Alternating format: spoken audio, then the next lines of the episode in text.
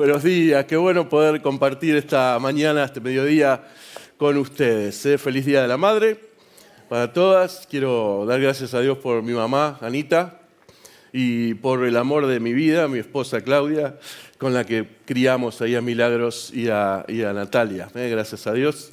Y queremos em, en estos 45 minutos hablar sobre Jesucristo solamente Jesucristo. La Biblia es clara al afirmar que el único camino al Padre es Jesucristo. ¿Estamos de acuerdo? Y lo reafirma, en toda la Biblia grita Jesús. Déjenme darle rápidamente tres ejemplos nada más. Juan 14, 6, un clásico, dice, yo soy el camino, la verdad y la vida y nadie viene al Padre sino por mí. En primera de Juan, capítulo 2, dice, mis queridos hijos, les escribo estas cosas para que no pequen. Pero si alguno peca, tenemos un abogado que defiende nuestro caso ante el Padre. Es Jesucristo. En primera de Timoteo 2.5 dice que hay un solo Dios y un solo mediador para reconciliar a la humanidad con Dios, y es Jesucristo. Y las escrituras están llenas de esta afirmación. La historia de la salvación grita Jesús.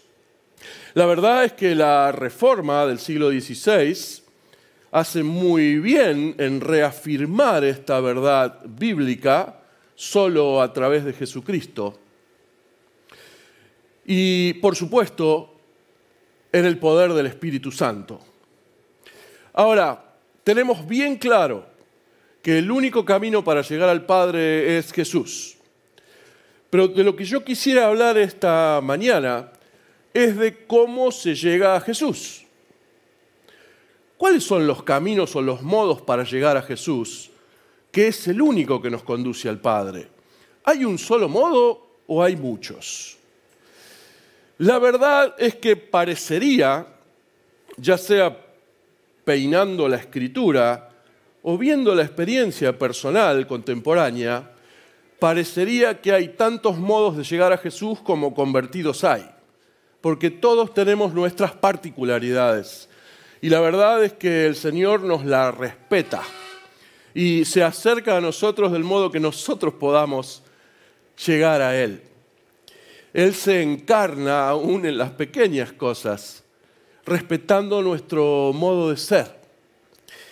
Por eso es que en esta mañana lo que quiero hacer es enfatizar y ayudado por algunas ideas del gran eh, teólogo eh, peruano Samuel Escobar, vamos a resumir toda esa diversidad de caminos para llegar a Jesús en cuatro grandes grupos, cuatro grandes caminos para llegar a Jesús.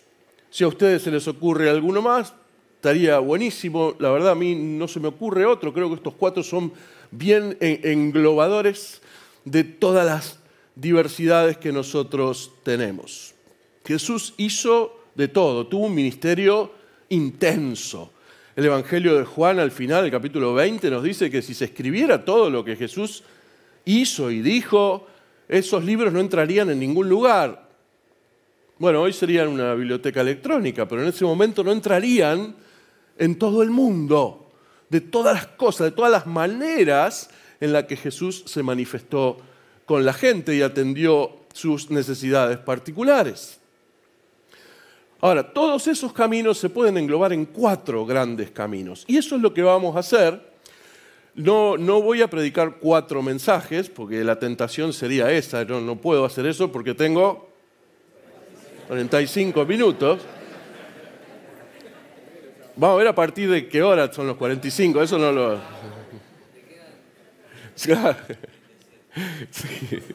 Ahí estamos cronometrando. Pero vamos a ver, no, realmente lo vamos a hacer con, rapidez porque no vamos a leer todos los textos. Nosotros nos autopercibimos como los evangélicos, ¿no? ¿Sí o no? O sea que conocemos los evangelios.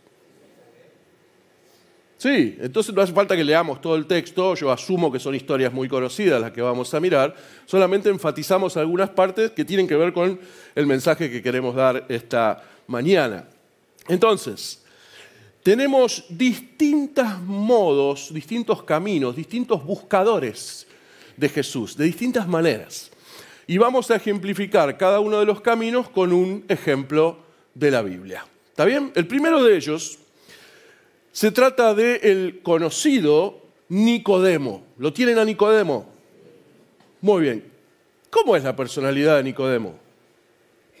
¿Qué clase de persona es? Bueno, la misma Biblia nos dice que él es un judío, principal de los fariseos, ¿sí? miembro del Sanedrín y maestro de Israel. O sea, un muchacho que se mató estudiando para lograr todo esto. Estudió todo lo que pudo, leyó, preguntó, indagó, vino al seminario acá los martes. De paso, tenemos un instituto acá los martes para todos los Nicodemos y Nicodemas que quieran buscar al Señor de esa forma. Estudió muchísimo para lograr este objetivo.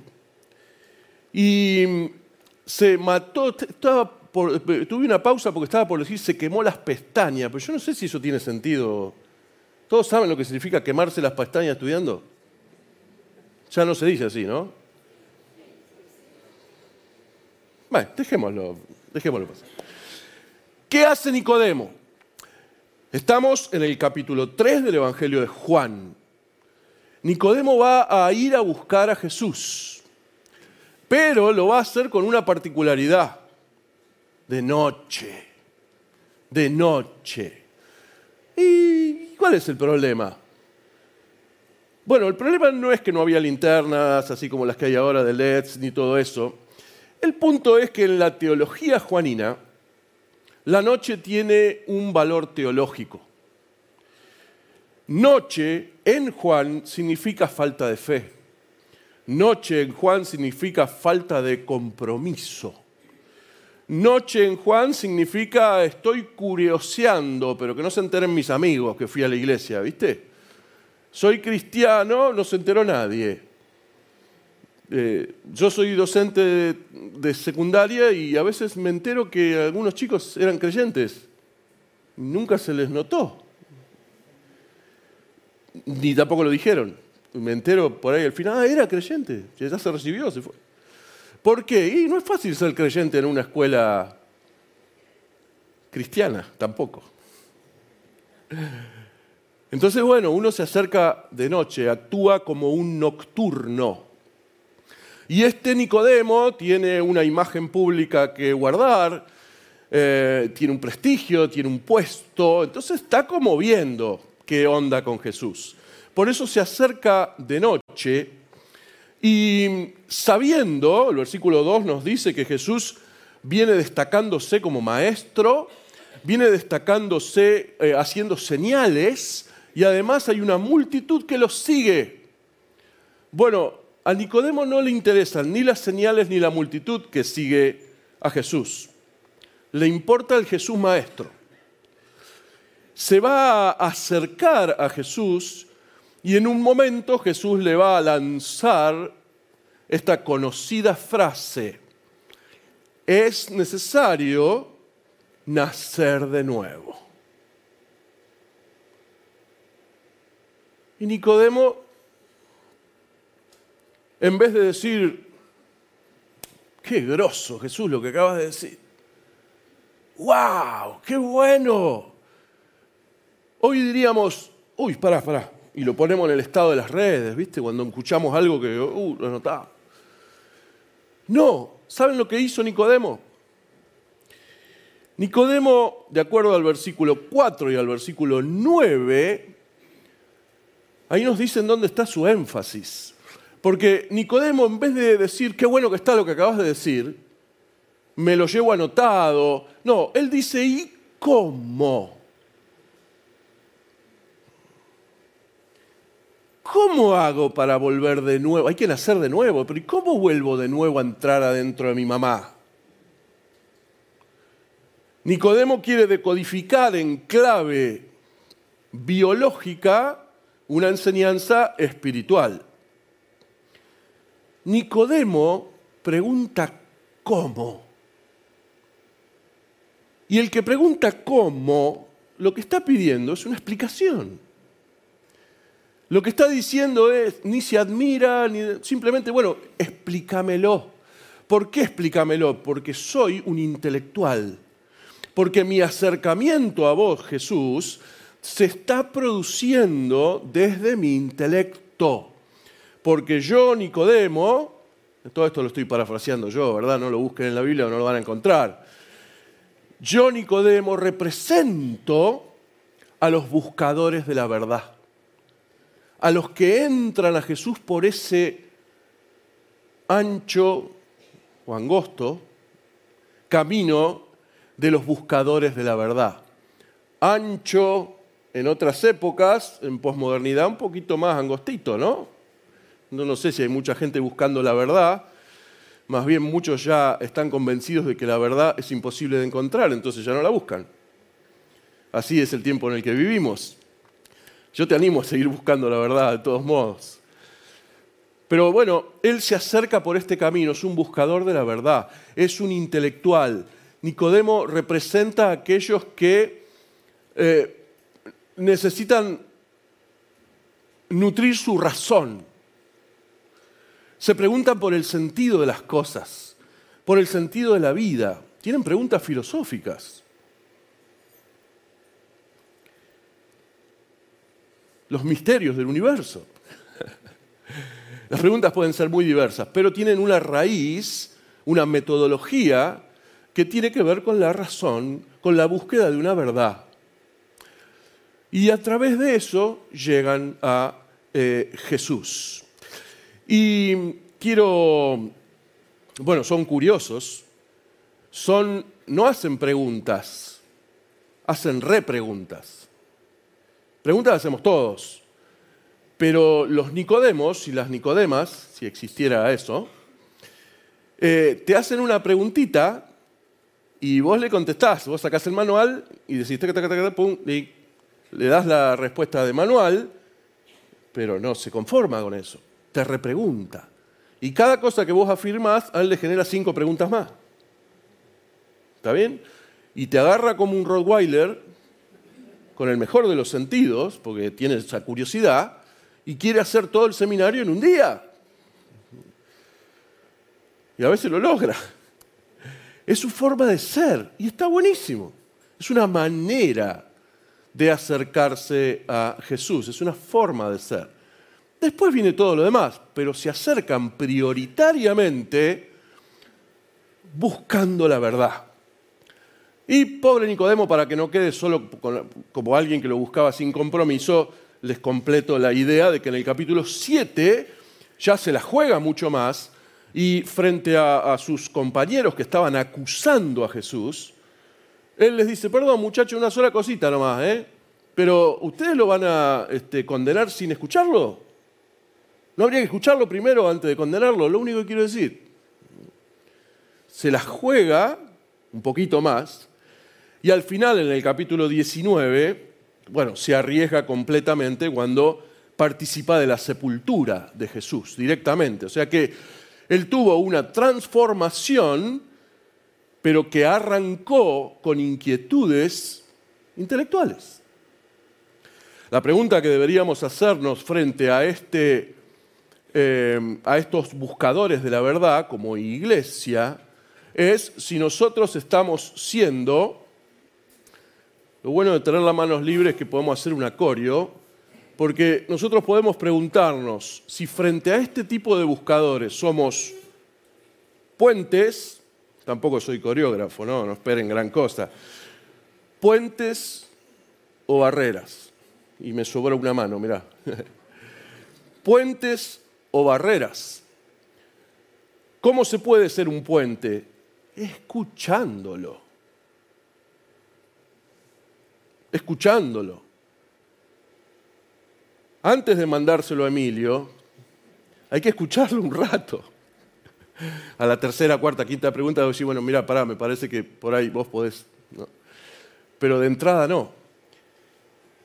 No dándole respuestas de manual sin escuchar qué es lo que está queriendo preguntar. Se puede ser un obstáculo para personas así si uno se los saca de encima o les dice una respuesta dogmática, esto es así porque es así, esto es así porque la Biblia lo dice. No, a esta gente no se le entra por ese lugar, porque nosotros sabemos que lo que la Biblia dice es verdad, Él todavía está buscando, Él está buscando, entonces no, son respuestas para darle a alguien así. Primer camino entonces para llegar a Jesús, buscadores de verdad. Y un ejemplo bíblico de esto, Nicodemo. ¿Cómo te llevas con la búsqueda de la verdad?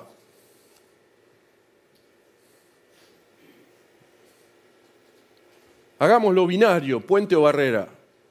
Ah, eso contestalo vos. Mira, si no vas a hacer puente, por lo menos no seas barrera, sería la mínimo, ¿no? Pero hay que prestarles atención, como a todo el mundo. Pero en este caso tienen esta particularidad. Bien, ahora, vos me mirás como preguntándome, bueno, ¿y el segundo camino cuál es? Ahí viene.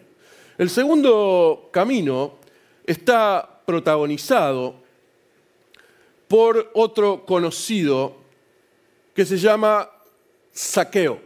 ¿Lo tenés a Saqueo? ¿Lo ubicás? Bien, ¿cómo te cae?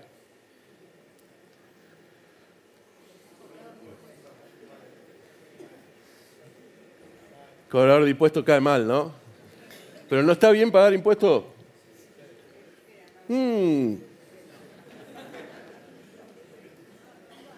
Depende, sí, no, dejemos de qué depende, dejémoslo porque por ahí hacemos lío. ¿Sabe qué significa saqueo? Es, el, es la abreviatura de Zacarías, significa puro. Ah, ¿Te da más bronca eso no? Y Saqueo es un judío rico. No hay ningún problema en que sea rico, el tema es cómo la hizo. Ese es el punto. Bueno, como bien decían por ahí, él es un, tiene el oficio de publicano. ¿Qué es un publicano? Un publicano es un cobrador de impuestos. Lo cual por ahí ya sería un problema, pero en este caso es más grave. Porque saqueo te cobra impuestos a vos en 1982 para dárselos a Margaret Thatcher. ¿Está bien? Ese es saqueo. Saqueo cobra impuestos a su pueblo para dárselos a su dominador, Roma. Saqueo cobra impuestos para el poder que está sometiendo a sus propios compatriotas. No es la misma analogía con la que, yo di, pero es para que, un golpe bajo probablemente fuese, pero es para que vos entiendas lo que significaba saqueo para la sociedad. Si un publicano es un traidor y saqueo es el jefe de los publicanos, ¿eh? estamos haciendo un silogismo, Saqueo es el jefe de los traidores. ¡Qué honor! El jefe de los traidores. Podría festejar su cumpleaños en una cabina de peaje y le sobraba lugar. No lo quiere nadie. Ni siquiera los otros publicanos. ¿Por qué? Porque él es el jefe. ¿Y viste cómo es eso? Los jefes siempre creen que le van a cerruchar el piso. Los otros publicanos también quieren ser el jefe de los traidores. ¿no? Es un honor, ¿no? Así que esta otra característica de persona distinta a la de Nicodemo, ¿verdad? Muy distinta. Está, va a buscar a Jesús por otro camino, por otro camino. ¿Podemos decir que Saqueo es un buscador de la verdad? No. Está buscando otra cosa. A Saqueo le interesarían las cristomonedas.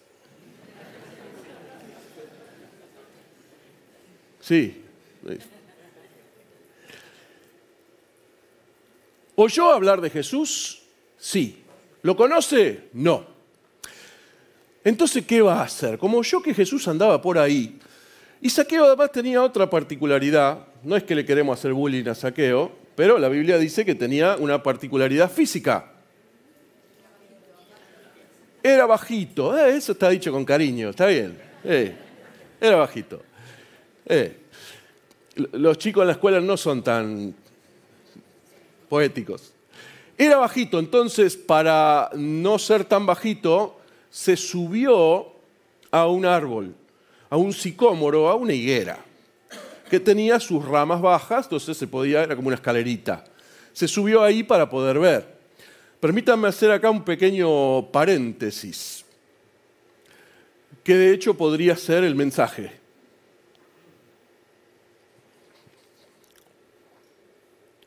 Qué bueno es que podamos ser como ese árbol, que podamos ser personas trepables, escalables, facilitadores para que otro pueda ver a Jesús. Que el Señor nos haga, les pido disculpas a mis compañeros del seminario, es una pequeña alegoría, que viene el caso. Seamos como ese árbol. El árbol ya es un mensaje en sí mismo. Seamos trepables, por un lado, y sepamos agradecer a aquellos a los cuales nos hemos trepado para poder conocer a Jesús. Seguro es mucha gente, ¿verdad? Bueno, nuestra mamá es un sicómoro. Es el primer lugar donde nos trepamos, ¿verdad? Cerramos el paréntesis y agradeciendo al escritor por el detalle del árbol, que está muy bueno. Todos necesitamos subirnos a algún lado para conocer a Jesús. Necesitamos ayuda de algún tipo. Por eso es que el Señor quiere hacer desde el llamado de Abraham hasta hoy una comunidad. Justamente eso es lo que busca Saqueo. Él no busca la verdad. Él está solo en la, en, la urbe, en el cemento, solo en la ciudad, perdido, con un montón de redes sociales que no le sirven para nada, porque cuando vos tenés angustia verdadera, la red social te deja tirado. Porque es una realidad virtual. Y eso para mí es un oxímoron, es una contradicción en sí mismo. Porque si algo es real, no es virtual. Y si es virtual, no es real. Son como dos ideas que se excluyen a sí mismas. Bueno, perdón. Las redes tienen esa particularidad de acercar a los que están lejos y alejar a los que están cerca, ¿no? Pero nada reemplaza el abrazo que Jesús le va a pegar a este saqueo, que es lo que él necesita, porque esta es su búsqueda. No le importa otra cosa, qué verdad. Después hablamos de la verdad, pero mi necesidad hoy es otra por la profesión que tengo, soy el odiado más grande de todo el condado. Se sube, lo ve a Jesús, él quiere ver a Jesús, pero en realidad el texto nos dice que fue Jesús el que lo vio a él y le prestó atención. Y le dijo, Saqueo, ¿me invitas a comer? ¿O te invito a comer en tu casa? Más o menos lo mismo. ¿Y qué pasó en esa comida?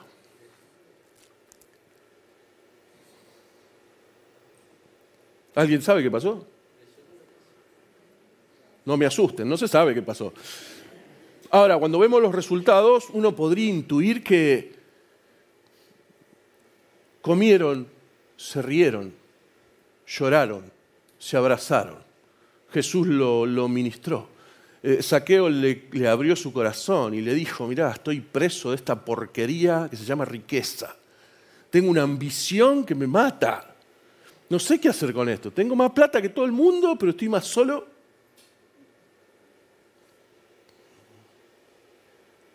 Ahora ya está con Jesús, ya no entran los dos en la cabina de peaje, la cosa va, mejorando. Jesús le brinda su amistad y le brinda su compañerismo, le dedica tiempo. Además, bueno, con todas las reglas de esto de ir a hospedarse en la casa de alguien de aquella época, significaba cierta aceptación, identificación con el otro, no era algo así nomás esto de ir a comer a la casa de alguien. De hecho, a Jesús lo critican un montón por esto. Pero Jesús tiene la actitud de comer con todos. Y en eso yo lo sigo. Aunque escuché algo del grupo Diet que estaría bueno, pero Jesús va a todos lados, no tiene prejuicios. No tiene prejuicios.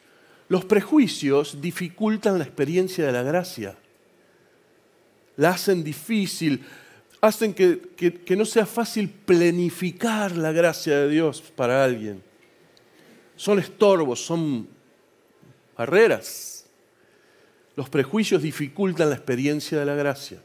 Jesús no los tiene, entonces come con pecadores, con publicanos, con saqueo, con todo el mundo. Y los religiosos lo acusan por eso. Ahora, ¿cómo termina esta historia? Bueno, ¿Saqueo se convierte? Sí.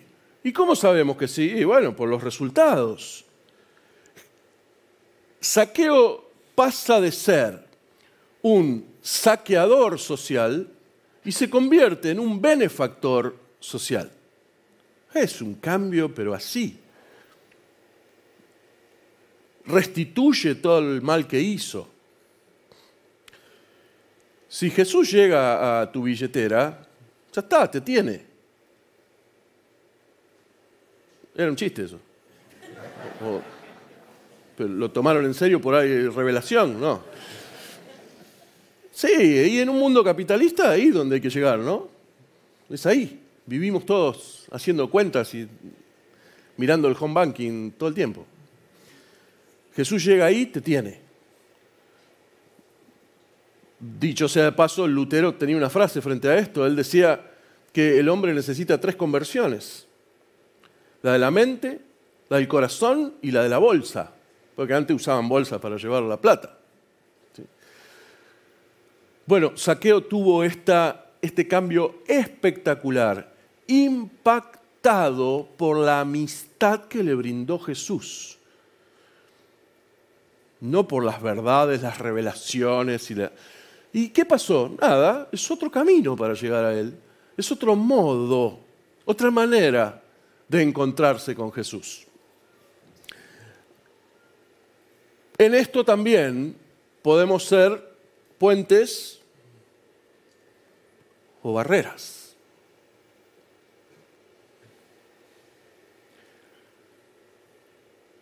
Esa cara me dice que ustedes se preguntan, ¿y el tercero cuál es? Ahí va.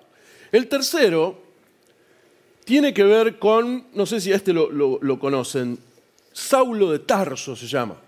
¿Lo ubican? Lo conocemos bastante, ¿no? Yo creería que conocemos a Saulo, a Pablo, más que por ahí a, otros, pero... Eh, porque Pablo escribió todo lo que nosotros creemos. Lo dijo él. Es la constitución evangélica, la carta a los romanos. Entonces le tenemos un cariño este, especial. Ahora, Pregunto, Saulo, ¿es un buscador de la verdad?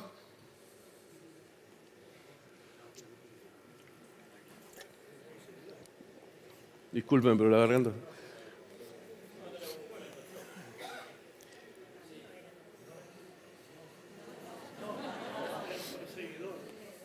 Te dividiré iglesia, perdón. no. ¿Por qué no? Porque ya la tiene. Él defiende la causa de los fariseos. No busca ninguna verdad, la tiene y de hecho la milita de una manera apasionadamente terrible. Él, dice el, texto, estamos eh, en, en el libro de los Hechos en este caso, Hechos 9.1 dice que Pablo respiraba amenazas de muerte. Respiraba amenazas de muerte. También ahí en el 8 nos dice que consentía en, en la muerte de Esteban. También nos dice en el 8.3 de Hechos que entraba a las casas y se llevaba a la gente a la cárcel por ser cristianos, persiguiendo, militando en la causa farisea. ¿Está bien? O sea, nosotros lo queremos mucho a Pablo y está bien, porque tuvo una enorme transformación, pero recordemos de dónde viene, quién era, ¿no? ¿Quién era? ¿Sí? O sea, a, Pablo le falta el Falcon verde sin patente. Y pero eh, sí, eh, otro golpe bajo, pero son los ejemplos que nosotros entendemos, porque son los de nuestro contexto. Bueno, eso hacía. Eso hacía. Y con el que conocemos después está buenísimo, pero los que fueron víctimas de eso la sufrieron. Él asolaba la iglesia. Entonces, no es un buscador de la verdad. Ahora, ¿es una persona que necesita, está buscando una comunidad que lo contenga porque se siente solo? No, no, él solo puede. No necesita de nadie. Pero y entonces, ¿qué fue lo que pasó? Bueno, lo que pasó camino a Damasco, lo que nos cuenta en Hechos 22, lo que pasó es que este militante de la causa de los fariseos se encontró con una causa superior y cambió de causa, pero siguió siendo un militante, un activista. Dejó la causa vieja y ahora abraza la causa nueva, la causa Jesús. Y nosotros celebramos eso. Y el hecho de tener bien claro quién era antes, lo único que hace es exaltar la gracia de Dios. Y menos mal que Ananías no le dio rienda suelta a sus prejuicios, porque eso hubiera dificultado la plenitud de la gracia de Dios en Pablo. Pudo ser un puente en vez de una barrera. Fíjense que en el versículo 10 él pregunta, después del encuentro que tiene camino a Damasco, su pregunta es, ¿qué debo hacer? Porque es un activista, no pide explicaciones. Lo que dice, bueno, ¿y cómo se hace esto? ¿Qué hago? Dale, ¿cómo es? Esta clase de personas es la que va a 11, te viene a la iglesia y te dice, pastor, pastor, ya estoy Estoy listo, ¿eh? compré un montón de rollos de tela celeste para hacer los pañuelos. Vamos, a militar. Claro, quiere que todos vayan y no todos tienen la misma búsqueda, ¿no? Hay que respetar la búsqueda de cada uno. Pero para él lo importante es hacer, militar. Vamos, vamos, vamos. Vamos, a favor de o en contra de. Un militante. Militante es alguien que necesita hacer. Y si vos lo querés tener sentadito en el culto mucho tiempo, es como el alimento perecedero, se te pudre en la estantería. Es una forma y está bien. Es un modo. Al buscador de la verdad, mandalo al instituto los martes. El año que viene, porque ahora ya está. Al buscador de comunidad, organizar una salita de pesca o alguna cosa este, así, a él le va a gustar mucho más eso que por ahí otras actividades. A este hay que darle algo para hacer. Hay que mandarlo a la plaza, los martes, los jueves. Algo así. Quiere hacer, necesita hacer. Y en esto también podemos ser puentes o barreras. Por último, ¿cuánto me quedarán de los 45 minutos? menos cuánto? Menos 15, ok. Claro, porque en la escuela suena un timbre, pero acá no. El cuarto de los eh, caminos tiene que ver con el paralítico de Bethesda. El paralítico de Bethesda está en un lugar, un estanque, que se llama así, que significa casa de misericordia, un lugar al que hoy le llamaríamos un lugar de religiosidad popular, un lugar que en el que bueno, se esperaba que se movieran las aguas para que el primero que entrara se cure. La Biblia se hace eco de esa leyenda, no dice que eso sea así, sino que se hace eco de algo que se creía. Dice que en ese lugar estaba lleno de ciegos, rengos y paralíticos que esperaban que se moviera el agua, entonces ah, había como una carrera, vos imaginate una carrera de entre el, el rengo, el ciego y el paralítico, ¿quién gana? Y aparte una masa de gente, ¿no? y solo había premio para el primero. ¿Qué hay de misericordia en eso? Nada más lejos de la misericordia. Así es como ellos creían que ocurría en ese lugar. Es, religiosidad popular, es como ir a Gauchito, es como ir a Pachamama o, o como ir a hacer la cola a San Cayetano. Religiosidad popular dicho como término técnico, ¿verdad? Con respeto con, lo que significa técnicamente religiosidad popular. Y mm, en ese lugar va a llegar Jesús y se va a encontrar, de toda esa multitud se va a encontrar con un hombre, un hombre, paralítico. Paralítico hace 38 años, 38 años. Pregunto, para los que no estuvieron a la mañana. ¿En qué, otro, ¿En qué otro único lugar de la Biblia aparece el número 38?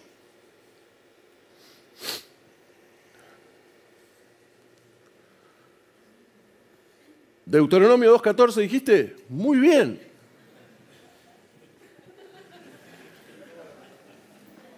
Deuteronomio 2.14 nos dice expresamente que 38 fueron los años que el pueblo estuvo vagando en el desierto, estancado en el desierto, caminando hacia la nada, caminando estérilmente y parecería, consideremos la primera posibilidad, 38, 38 no significa nada, esa es la primera posibilidad.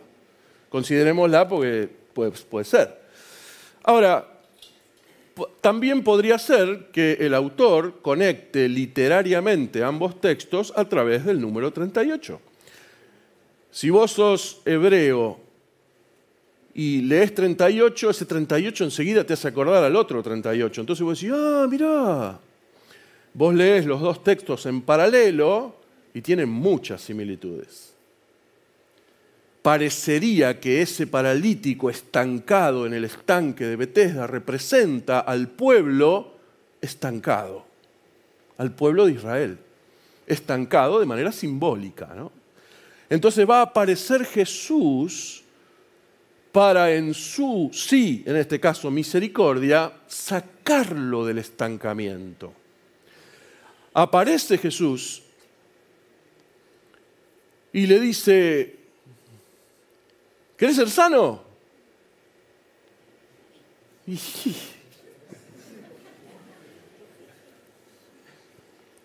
¿Querés ser sano? Más vale. Bueno, no dijo así igual, ¿no?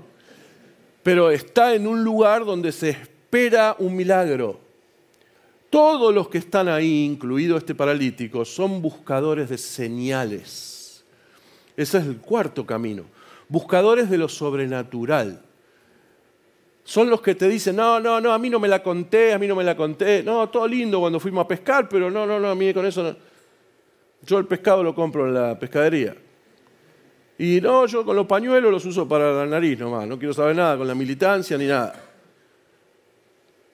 Yo quiero ver el obrar de Dios así. Hay gente que tiene esa búsqueda y está bien. Está bien. Bueno, todos los que estaban ahí buscaban algo así, una señal sobrenatural, no un discurso ni ninguna otra cosa. Bueno, ¿y también hay para ellos? Sí, sí, claro, claro que sí. Es otro de los caminos para llegar a Jesús. Entonces, Jesús le va a preguntar, él le va a decir, sí, ¿sabes? yo quiero ser sano, lo que pasa es que estoy solo, nadie me baja cuando el agua se mueve. Entonces siempre hay otro que me gana. Por ahí nosotros hubiéramos dicho, uh, che, me quedo con vos y cuando se mueve el agua te ayuda a bajar. Bueno, Jesús no hace eso. Jesús lo que hace es le pega tres gritos, porque hay tres imperativos. Le dice, levántate, toma tu camilla y anda. Entonces el hombre se levanta, agarra la camilla y se va, o sea, obediente hasta ahí o no. Sí. Claro, ahora, ¿cuál es el problema? El problema es que es sábado. Y los sábados no se cura gente, sépanlo. Aparecen los religiosos y complican todo. Aparecen los religiosos y dicen que la ley es más importante que las personas, cuando para Jesús las personas son más importantes que la ley. Ahí se produce esa confrontación, pero la sorpresa no, no es que los fariseos actúen como tales. La sorpresa es la reacción del ex paralítico. Porque frente a la forma en que lo increpan los fariseos, el paralítico responde, no, no, no, pero yo no fui, no es mi culpa. El que me sanó me dijo que lleve la camilla. Eh, 38 años, amigo, que no caminaba, y dale la gracia, por lo menos. Bueno, eh, lo, lo de las señales no siempre funciona, como nosotros esperamos. De hecho, al que recibe la señal hay que explicarle lo que la señal señala. ¿Cuál es la esencia de una señal? La esencia de una señal es señalar. ¿Revelación o no? La esencia de una señal es señalar. Y siempre señalan algo superior a sí mismas. Por lo tanto, quedarse solo con la señal es perderse lo que la señal señala. De hecho, en el Evangelio de Juan, los milagros se llaman semillas, señales. Ah, justamente para enfatizar esto. Lo que la señal señala es más importante que la señal misma. ¿Mm? La señal debe producir un impacto que te lleve a la reconciliación con Dios. Y si no, y si no, no sé, te ahorraste una visita al médico o algo, pero no, pero la vida no cambió. Por lo menos no de esa forma radical que el Evangelio espera. Así que acá está este ex eh, paralítico y fíjense lo que dice el versículo 13, estamos en el capítulo 5 de Juan, ¿no? Dice el 13, esto es terrible. El que había sido sanado no sabía quién lo había sanado. ¿What? El que había sido sanado no sabía quién lo había sanado.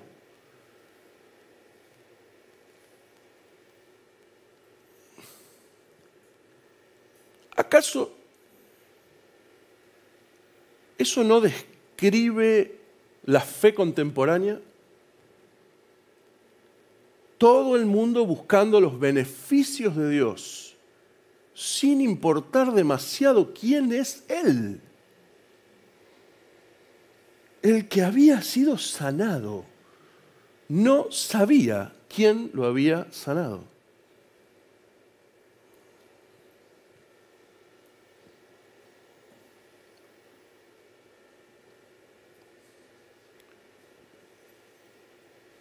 ¿Se puede? Bueno, evidentemente sí. ¿Cómo? ¿La, ¿La, señal no lo impactó? No. ¿Cómo sigue esto? Bueno, más adelante Jesús se lo encuentra, porque parece que congregaban en la misma iglesia con el, con el ex paralítico. Entonces Jesús se le sienta al lado en el culto y le dice, no entendiste nada, papá. Porque es eso lo que le está queriendo decir. Escúchame, no hay otra cosa para... Es esto. Mirá que si no entendiste lo que esta señal señala, ¿qué más podemos hacer por vos? Dale. ¿Cómo reacciona? La persona sale del templo y los va a buscar a los fariseos. ¿Y sabe lo que les dice? Ya sé quién fue el que me hizo llevar la camilla, Jesús. Lo delata, pero nunca creyó en él. El Evangelio de Juan es el único que nos dice explícitamente su propósito.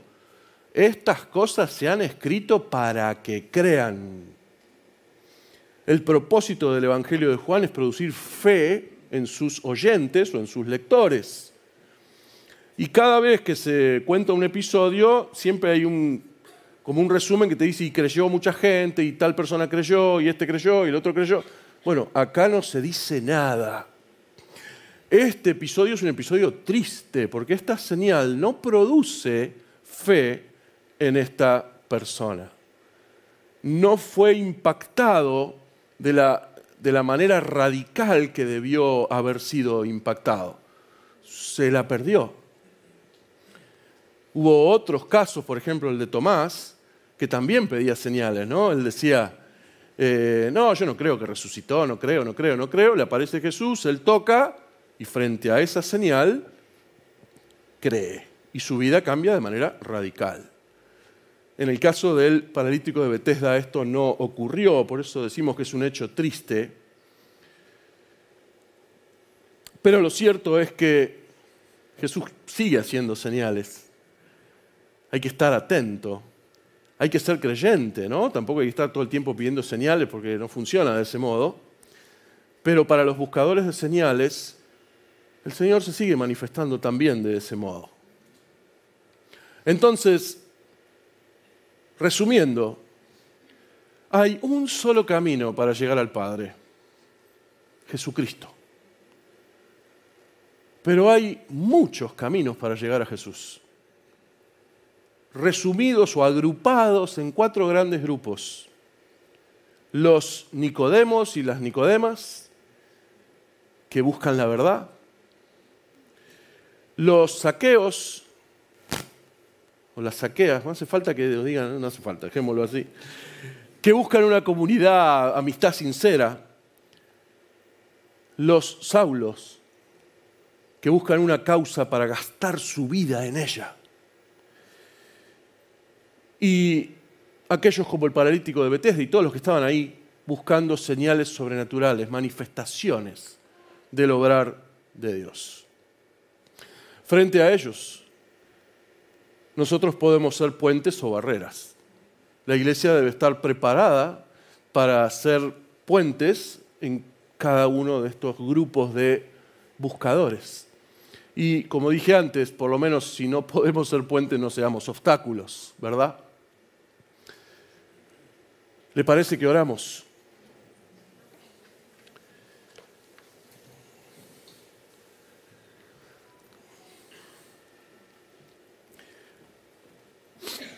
Mientras los músicos vienen,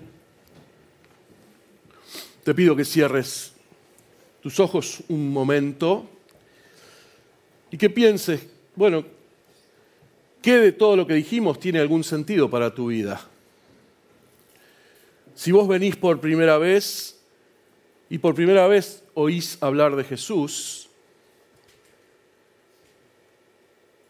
bueno, lamento que no te haya tocado un mejor predicador, pero de todos modos, estoy seguro que algo de lo que dijimos va a tener sentido para tu vida. Todavía esa historia del carpintero inocente que fue clavado en la cruz injustamente y que después resucitó, aún después de 20 siglos sigue derritiendo corazones, los corazones más duros por eso es que nosotros seguimos afirmando, 20 siglos después, que Jesucristo es el único camino al Padre.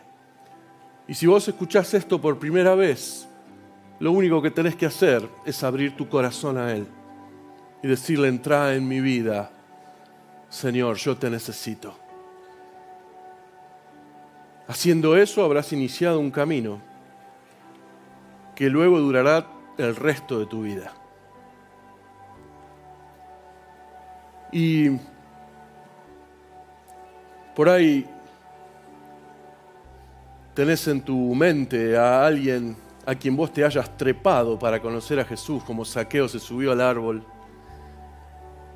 Tal vez quieras dar gracias a Dios por esas personas, personas que te sirvieron de facilitadores.